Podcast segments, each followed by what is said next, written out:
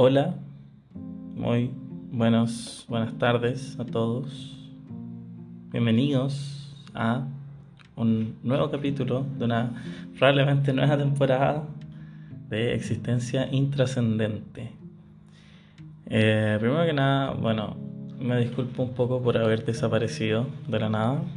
Eh, las excusas típicas vendrían siendo la U y todos los trabajos que tenía que hacer. Em, así que bueno, por ahora, como ya terminé, terminé pregrado incluso, pasé todos mis ramos, me eximí de todos los exámenes que tenía que dar, así que ya estoy libre, tengo que esperar a que me acepten en el magíster, que eso creo que es en enero. Y de ahí estoy listo para seguir y ya empezar el último año de mi vida universitaria. Em, bueno, igual muchas gracias a las personas que me respondieron eh, o me mandaron mensajes acerca del podcast y cosas así. Ahora planeo em, seguir, seguir con este proyecto que me, me gusta mucho en realidad. Me gusta mucho poder hablar, poder como expresar estas ideas. Y hace poco encontré en, en Instagram un meme que decía, ¿por qué los hombres en vez de ir a terapia comienzan un podcast? Eh, efectivamente, o, sea, no, no, conozco otro, bueno, en realidad sí, conozco como dos personas más que hacen un podcast, pero no, no sé cuáles son sus motivaciones detrás. Pero me, me, dio risa esto, como, ¿por qué en vez de ir a terapia comenzar un podcast? Y claro, esta es como mi terapia. Eh, como esparcir la basura que tengo en el cerebro y compartirla con más personas. Em, no sé, la respuesta es, no sé, me da paja. O, no, no es que me dé paja, es que, puta, es que puedo ir como a una psicóloga, porque está como dentro de mi plan de salud. Es como la psicóloga. Entonces como, mm, he ido, sí, efectivamente, eh, claro, me ayuda, pero no es como una terapia realmente, como que en realidad voy a hablar con ella, como desahogarme. Es literal ir a hacer esto. Entonces, como que no. No sé, como que siento que nunca he tenido una terapia realmente. A menos de que eso sea, simplemente desahogarse. No sé, no conozco el mundo de la psicología. Hasta incluso em, traté de o sea, no traté, sino que me ah, cuando terminé, cuando me dieron mi última nota y vi que ya estaba eximido todo, dije, ¿qué crees que hago con mi vida ahora? y desde incluso igual como que me empecé a fijar en la malla, por ejemplo, de psicología en mi universidad. Y se veía bastante interesante, ya había dado la mitad de los ramos igual. Em, así que bueno, sí, efectivamente estudiar psicología para mí igual es una opción a futuro. No creo que empiece al tiro una carrera luego de terminar esta. Tengo que trabajar, juntar plata, irme, escapar de Latinoamérica. Em, no sé a qué iba con todo esto. Pero bueno, llegamos al primer gran tema. Y, es, y digo gran tema porque fue, fue un tema bastante choqueante cuando me di cuenta que estaba pensando muy recurrentemente en esto. Y que mm, no sé en qué momento nació, sé que fue como hace un par de semanas, en que eh, me di cuenta, o sea, empecé a tener como extremadamente presente mi muerte y mi, mi eventual muerte y la eventual muerte de como todas las personas que existen o van a existir o existieron hasta que se acabe la raza humana. Y fue una cosa bastante fuerte, fue bastante heavy como eh, estar así como ah, tranquilamente viendo Instagram. Eh, y de repente como una sensación en el pecho como de ansiedad yo incluso ni, siquiera me había dado cuenta que era como ansiedad hasta que lo hablé con otra persona y me dijo, ah, pero entonces estás teniendo como un cuadro ansioso. Ah, puede ser, no lo había pensado. Em, y, me, y empecé a preguntar como, ¿por qué le tengo miedo a esto? O sea, como, era... era como algo incapacitante casi, como que me llegaba esa sensación y no, podía dejar de pensar en eso. Y como que trataba de hacer mis cosas del día a día, no sé, corregir pruebas o no sé, ir a hacer algo para comer. Y todo el rato con el mismo pensamiento, con el mismo como, puta, igual me voy a morir. Igual como que todo va a ser en, vano, así, con futuro. Y, y pasaron, pasó un par de semanas como con esto recurrentemente, me costaba dormir, eh, me ponía a pensar como, eh, como, ¿qué hay después de la muerte? Eso también me, me, da mucho miedo, me intriga demasiado. Y como, bueno, como soy una persona como que analiza demasiado las cosas, como que me empecé a dar vueltas y vueltas en una cuestión que obviamente no tiene respuesta, pero me, me molesta no poder tener una respuesta o no poder saber, como que me cuesta conformarme con el puta, no sé, eh, algo va a pasar y no puedo hacer nada al respecto. Y efectivamente no puedo hacer nada al respecto. Y aunque tenga la respuesta, no puedo hacer nada al respecto. Y, em, pero efectivamente, me da miedo lo que no conozco.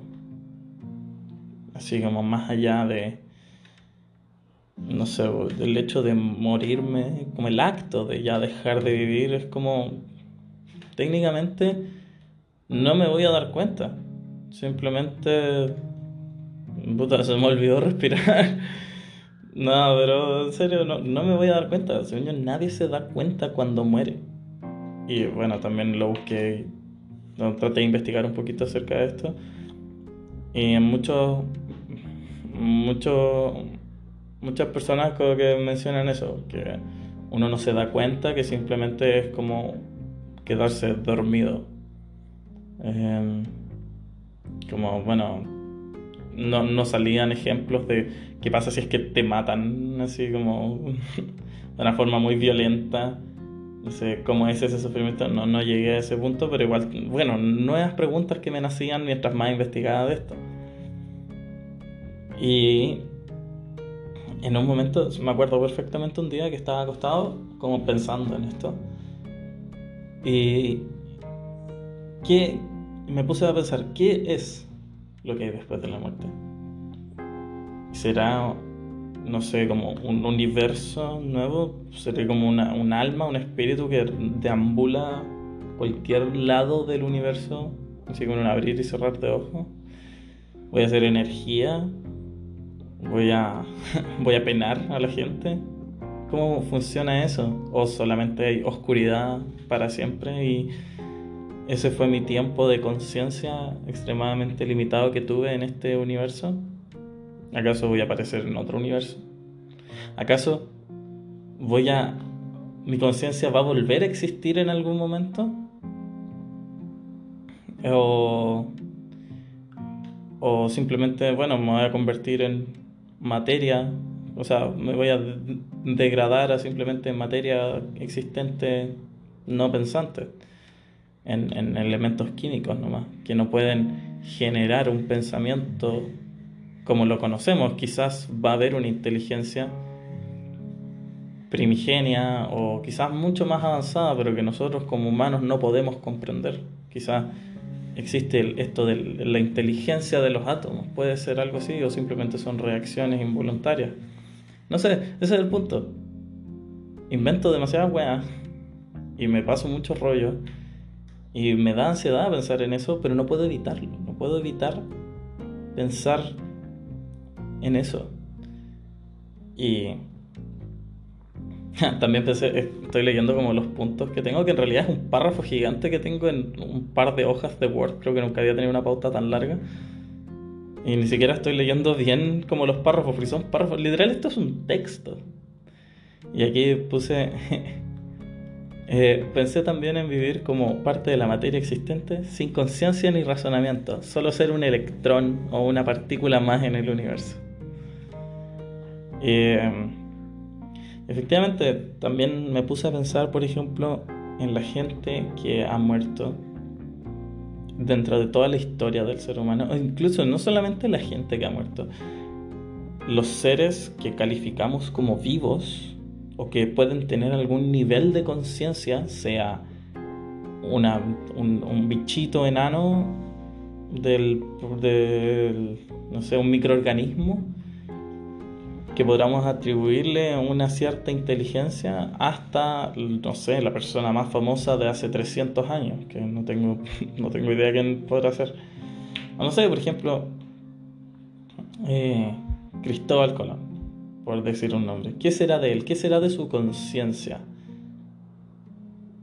¿Podrá... ¿Qué pensaría si es que viera su conciencia? No necesariamente su cuerpo físico, pero si él pudiera ver y analizar los sucesos, los acontecimientos que se están dando hoy en día, por ejemplo. Lo que él provocó con el simple hecho de querer encontrar otra ruta hacia la India. Esta bola de nieve gigante. Algún, o algún día alguna persona podrá establecer un hecho así de gigante crear la globalización. Me fue por una rama demasiado rara ahí.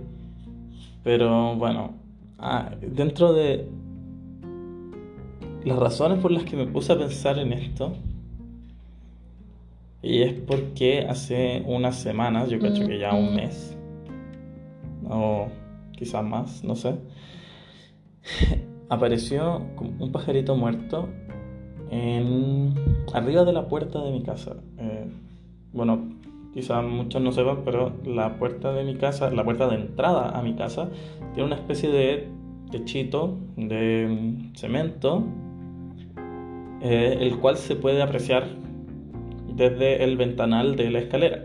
O sea, uno sube la escalera hacia el segundo piso y tiene un ventanal gigante que es del porte de la muralla que da hacia, se ve el cerro Em, y se puede apreciar este pedazo de concreto. Y justo ahí, en ese pedazo de concreto, había un pajarito muerto, pequeño. No sé cuánto es la. No sabría estimar como su vida, pero probablemente era muy joven, quizás se cayó del nido. Y el punto es que estaba ahí, estuvo ahí bastante tiempo. Porque yo sé que cada vez que subía, yo lo veía y estaba muy consciente que estaba ahí. Y hasta incluso, y bueno, mi mamá lo vio la vez que se lo, se lo mencioné, pero creo que se lo olvidó después. O sea que incluso mi hermano lo vio y me dijo, oye, hay un pajarito muerto. Ah, sí, ha estado un par de tiempo ahí. Como que yo decía, ya, lo tengo que sacar. Lo tengo que sacar de ahí. Em, pero lo decía y pasaba y seguía haciendo mi vida, pero siempre pensando en, ese pajarito está muerto. Y hasta que hace ya creo que una semana eh, dije, ya, esto no puede seguir. Porque sé que cada vez que paso por ahí me angustia por saber que, está eso ahí. Así que bueno, tomé la escalera porque es bastante alto como para llegar ahí. Tengo que agarrar una escoba. Y dije, ya, ok, lo voy a hacer, lo voy a hacer, lo voy a hacer, lo voy a hacer, lo hice. Y cuando me subí, como que me, tuve esta como realización, no, realización, no, no es la palabra. Como que tuve muy presente en ese momento que era esa, eso, ese algo en un momento tuvo vida, se podía mover por sí mismo, ahora está completamente tieso. Y, y como que me llegó una hipersensibilidad, puede ser, al hecho de tener que moverlo de ahí porque no podía llegar con la mano ni subirme a eso porque es bastante peligroso. Tuve que usar la escoba y el hecho de tener que tocarlo con la escoba, con algo tan insensible como esa extensión, me hizo sentirme muy mal por estar tratando su cuerpo así, el cuerpo de ese pajarito así. Y me, hizo sentirme muy mal. Y por ejemplo, no podía. No podía como acercarlo a mí. Tenía que botarlo hacia el suelo y de ahí agarrarlo con una bolsa. Y eso me hizo sentirme muy mal. Y en el momento en que lo acercaba más a la orilla para que cayera el cuerpo, eh, me sentía cada vez peor hasta que cayó efectivamente y ahí me atacó como una, una, angustia gigante. Y me di cuenta que casi que como acto reflejo empecé a pedirle perdón. Me sentía culpable por maltratar a, ese animal que estaba muerto. No, no me iba a decir nada. No eh, me sentí muy, muy, muy culpable y le pedía perdón. Y bueno, y después lo tomé. Eh, pensé en enterrarlo en el patio. Pero después simplemente decidí ponerlo en una bolsa y deshacerme de él porque si lo enterraba iba a tener muy consciente que estaba ahí y que seguía ahí. En cambio, si me deshacía del pajarito, eh, iba a iba a tener la claridad de que ya, ya no estaba. Como out of, out of sight, out of mind. Eso es como típico que usan los magos para para como engañarte, como te muestran una cosa cuando están haciendo otra por atrás, porque no, y no te das cuenta lo que están haciendo por atrás porque tú estás viendo la otra, entonces está fuera de tu vista lo, que, lo otro que está haciendo. Entonces no, no, estás pensando en eso. Entonces quise aplicar eso conmigo, como ese truco, porque sabía que si lo dejaba ahí eh, me iba a sentir mal. Y eso, y ahora cada vez que paso por ahí como que ya ya no... Ahora de a poco estoy como olvidando que estuve ahí. Y como que miro y no hay nada. Entonces como que, ah, bacán. Y ya y no me siento como tan angustiado al pasar por ahí. Em, bueno, me puse a leer la pauta porque sentí que me estaba yendo mucho. Y, y otro punto que también quería mencionar es como lo que pasa con el cuerpo físico después de expirar. Eh, no sé, por ejemplo, yo veía, pasaba por ahí, veía el pajarito y no estaba en un, o visiblemente en un estado de descomposición. No tenía como moscas encima. Realmente se veía como simplemente como si hubiese muerto hace dos días. Todo el tiempo que estuve ahí. Eh, y me puse a pensar como, ¿qué pasará con, o sea, qué pasa realmente con los cuerpos, incluyendo los humanos, después de eso? Y me puse a pensar en, me acordé mucho de mi, mi tía abuela que murió hace un par de meses, que no, no pude, bueno, por todo esto de la pandemia, no pude ir ni al funeral, ni no pude ir al cementerio. Sé que, sé que me despedí de ella el año pasado, alcancé a hacer eso al menos cuando entró como en su estado, como cuando ya empeoró su estado, que fue del año pasado. Y me pude despedir de ella, por suerte.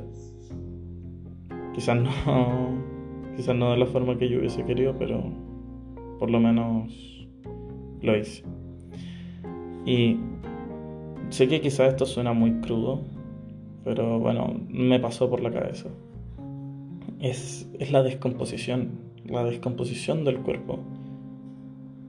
Ese cuerpo que alguna vez tuvo vida, que se pudo mover, que pudo resonar, que ahora simplemente se, lo, se esté comiendo a sí mismo, como todas las bacterias que viven en nuestro intestino, el ácido estomacal que te come por dentro. No necesariamente que hayan esta típica imagen de tener como gusanos y cosas así. Eso en realidad no, por lo que yo tengo entendido, no pasa. En realidad uno se come a sí mismo y se empieza, se empieza a dematerializar, desintegrar y queda solamente lo que ya es más difícil de descomponer, como la, la estructura ósea del cuerpo o, los, o estas cosas como las uñas, aunque bueno, un forense sabrá mucho más que yo, obviamente. Y me puse a pensar en eso porque la muerte es algo que llega llega a cualquier organismo viviente, eventualmente. Y bueno, no sé, no sé qué tal los árboles, no, no, no, bueno, no, no sé si todo organismo viviente, ya digamos todos los animales, ya pongámoslo de esa forma, todos los animales les llega un periodo en que ya no pueden tener su conciencia y no pueden mantener su forma física, por lo que vuelven a su estado natural, como vuelven a ser parte de la naturaleza, mejor dicho. Y me llama eso la atención porque nosotros como humanos, desde, desde mucho, mucho tiempo en la historia, que glorificamos la belleza, sea cual sea la belleza, no sé, por ejemplo, para los romanos o griegos, no me acuerdo, la belleza era una mujer de grandes proporciones porque podía, porque se veía físicamente su potencial para ser madre y perpetuar la especie.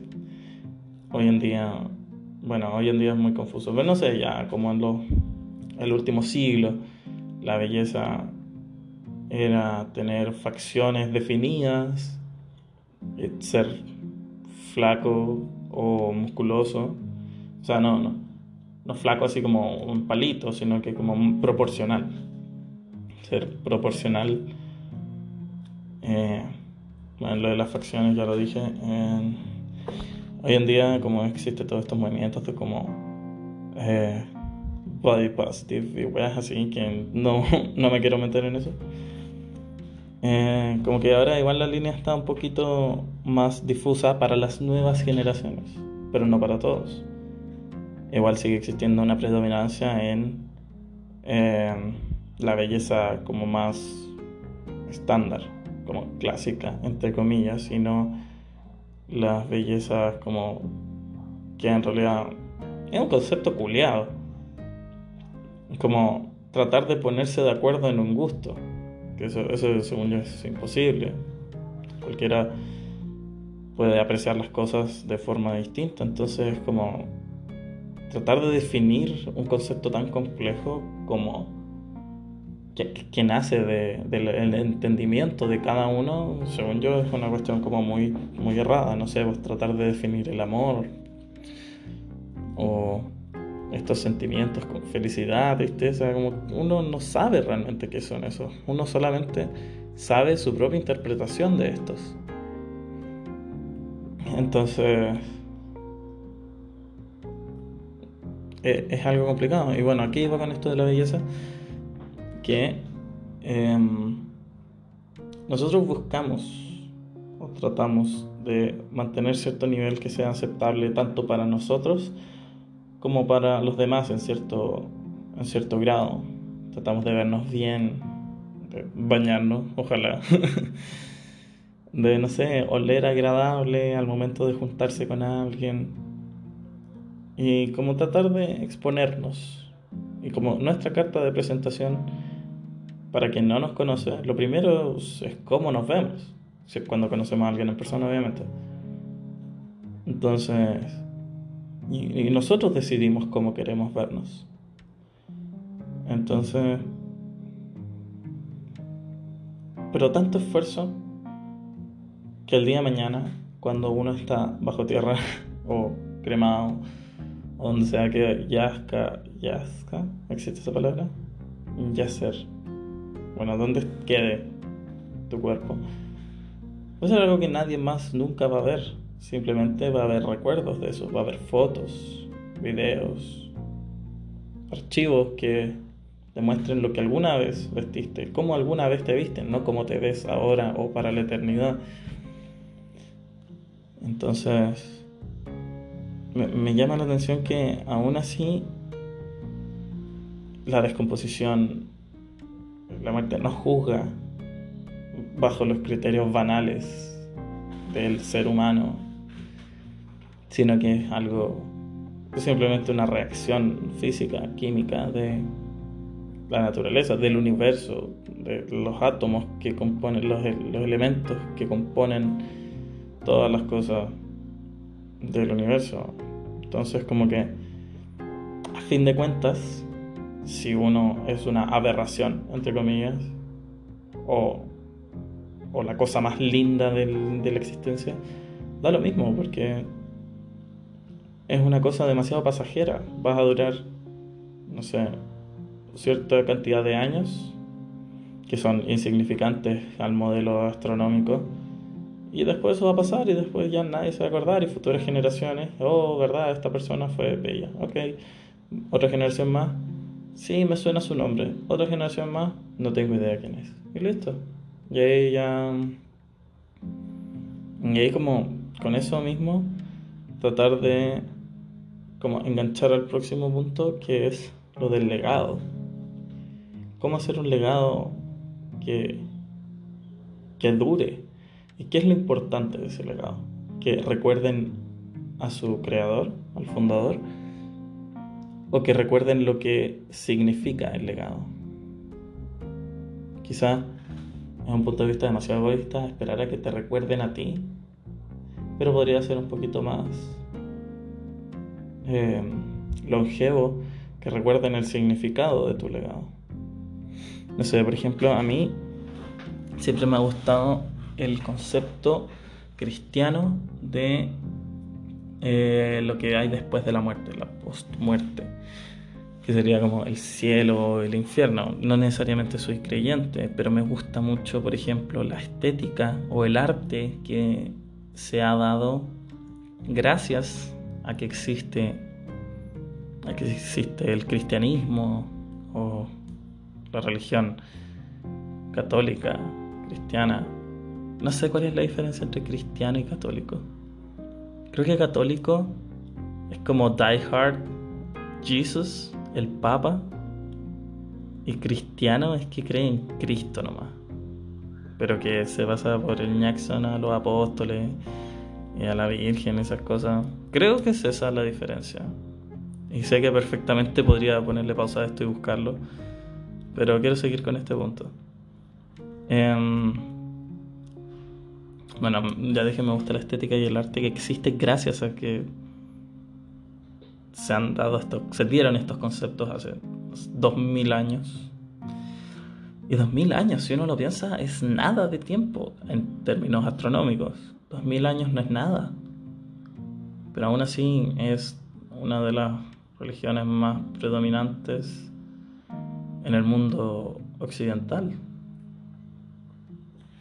Eh, uno de los, dentro de los ejemplos de las cosas que me gustan por ejemplo, de esto estaría, no sé, la capilla Sixtina, Sistina, no sé cómo se dirá. Bueno, el techo, así como donde está el encuentro del hombre con Dios, es una cosa. Eso nació de la imaginación de un hombre. Eso no es real. Es simplemente la imaginación de una persona. Pero nosotros lo tomamos como la representación fidedigna de lo que significa y lo que es Dios o la espiritualidad, la religión o la Divina Comedia también de Dante, un libro que me gusta mucho, el infierno sobre todo, como dentro de la mente de esta persona, de Dante, pudo maquinar esta, toda esta estructura tan compleja de nueve círculos donde cada uno está un castigo pertinente para los infieles, para los pecadores. Toda esa estética es demasiado interesante.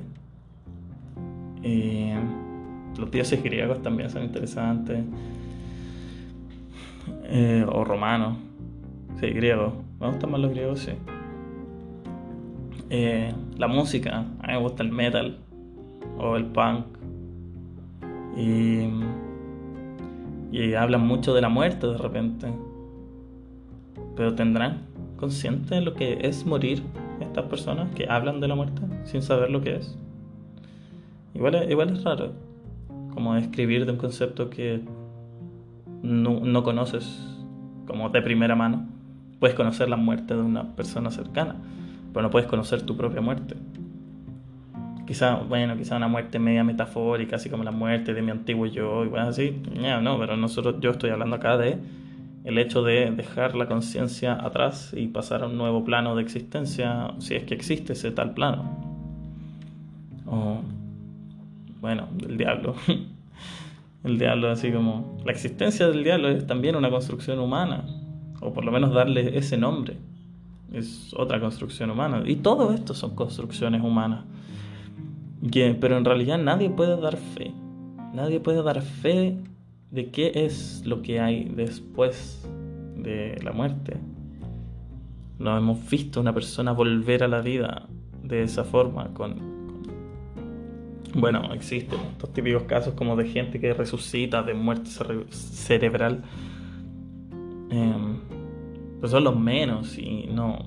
Y quizás no llegan como hablándote de que no, oh, vi, vi, un coro de ángeles que me llevaba. No, no, como que. No. ¿O por qué pasaría algo así? Si es que realmente existe como un plano después y que hay como toda una administración detrás. Está San, Pedro ahí en la puerta del cielo y te dice, no, ayer te devuélvase nomás. Pero si uno en, miles de millones, entonces devuélvase, pero no diga nada de lo que vio acá. ¿Cómo? ¿Por qué? ¿Cómo, ¿Cómo funcionaría eso? ¿Cuál es la burocracia? ¿Que ¿Hay burocracia? La burocracia es, una, un concepto humano también. ¿Por qué, ¿Por qué los seres perfectos, divinos, entre comillas, utilizarían eh, conceptos humanos para poder regirse. Nosotros usamos conceptos humanos para definirlos porque son los que entendemos.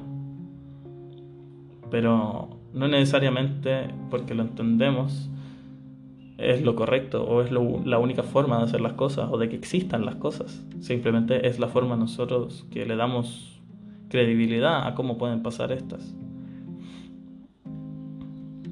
Y bueno, volviendo al punto como de razonar acerca del término de la muerte, por una parte siento que lo más racional, científico, entre comillas, sería que es un sueño eterno y oscuridad hasta el fin de los tiempos, hasta que el universo deje de expandirse y se contraiga de nuevo y hasta que volvamos todos a ser una pelotita de materia comprimida.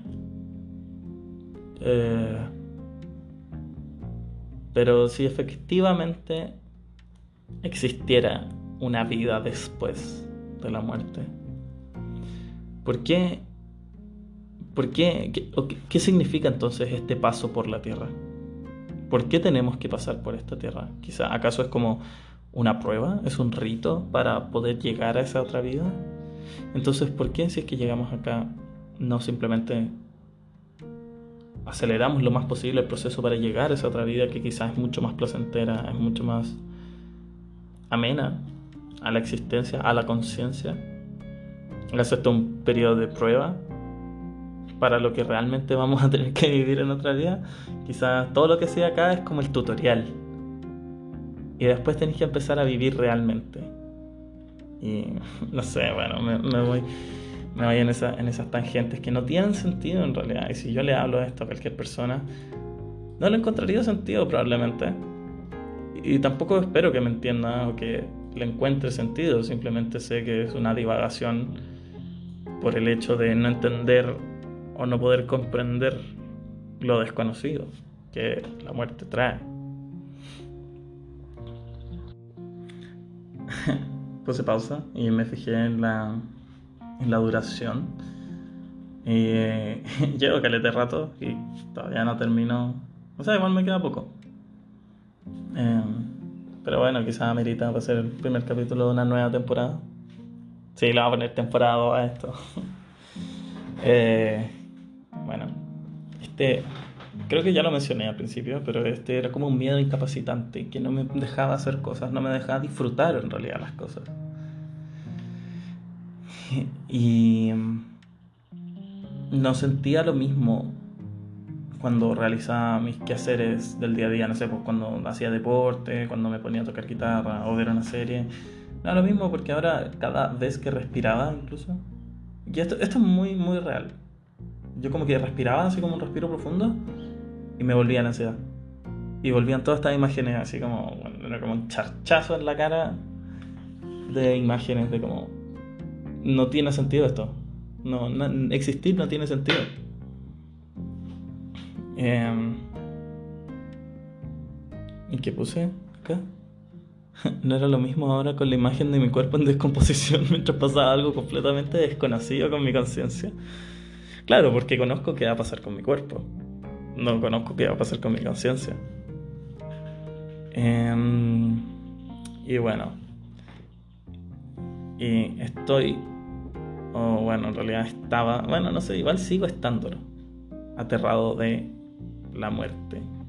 O de el proceso. Lo que pase con mi conciencia, mejor dicho. Y la de mis cercanos, obviamente. Me va a afectar harto como no tenerlos. No poder interactuar con ellos. Así que hice lo que cualquier joven de 21 años con una crisis existencial haría. Busqué en Google cómo lidiar con la muerte y encontré un par de puntos que me llamaron la atención. Dentro, y creo que ya mencioné un par antes. El crear un legado. Esto típico que dicen como antes de morir tienes que plantar un árbol, tener un hijo y escribir un libro. Bueno, este es mi libro, un podcast. eh, y eso, crear un legado. Por ahí me fui en la tangente de qué es lo que importa, el autor de ese legado o lo que ese legado representa.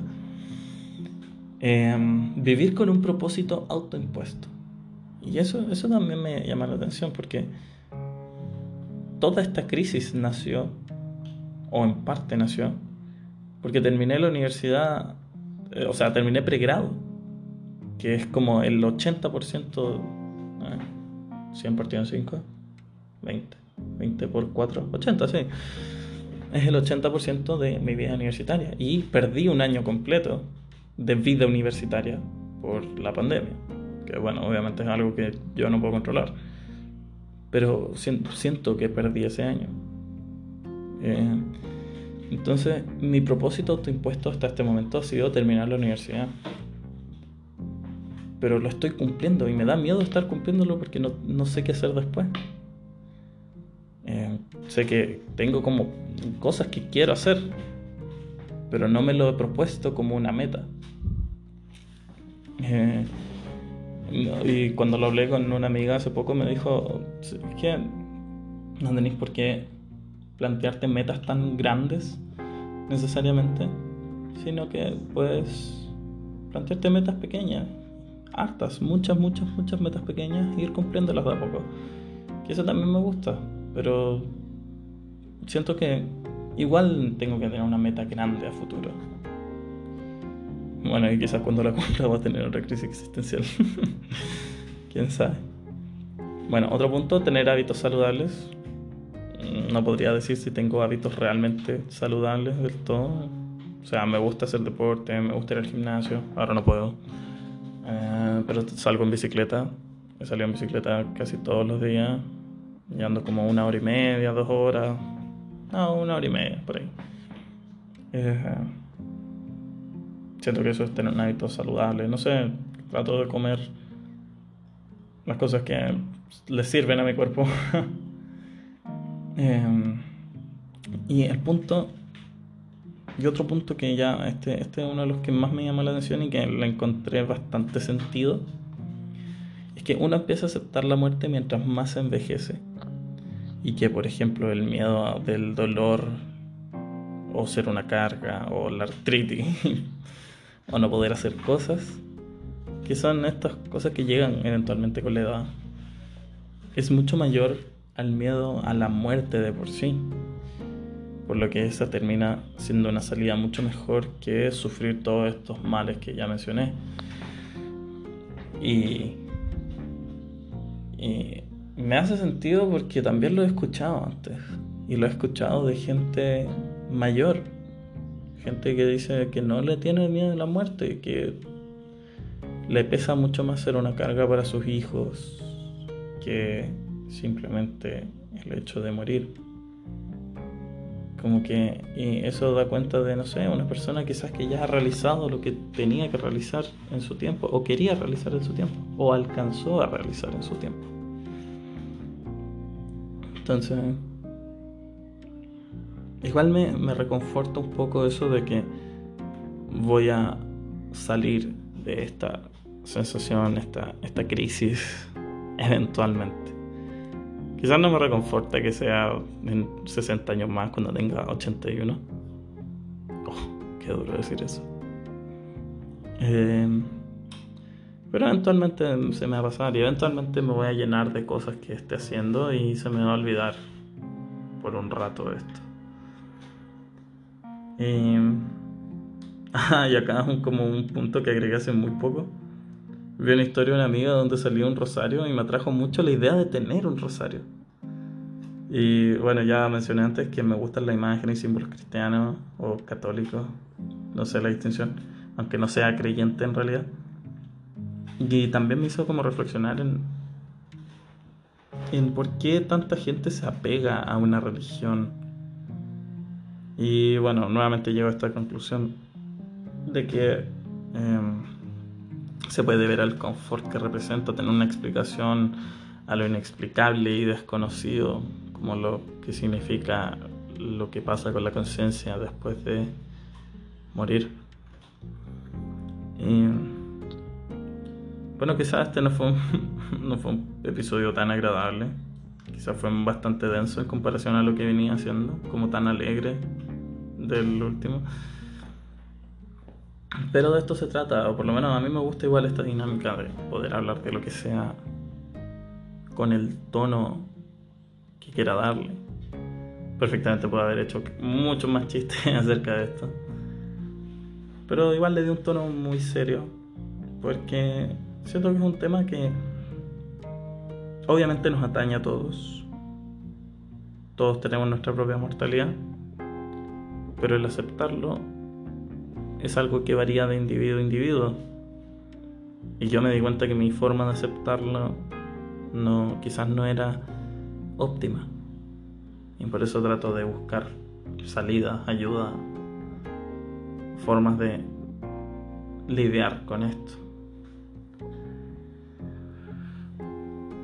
Em, bueno, ya terminando esto y me gustaría mucho agradecerle a la gente que, sí, que, escucha esto, que se queda hasta el final y me, escribe sus opiniones de qué les pareció el, programa, em, con sus propias reflexiones, sus propias inquietudes.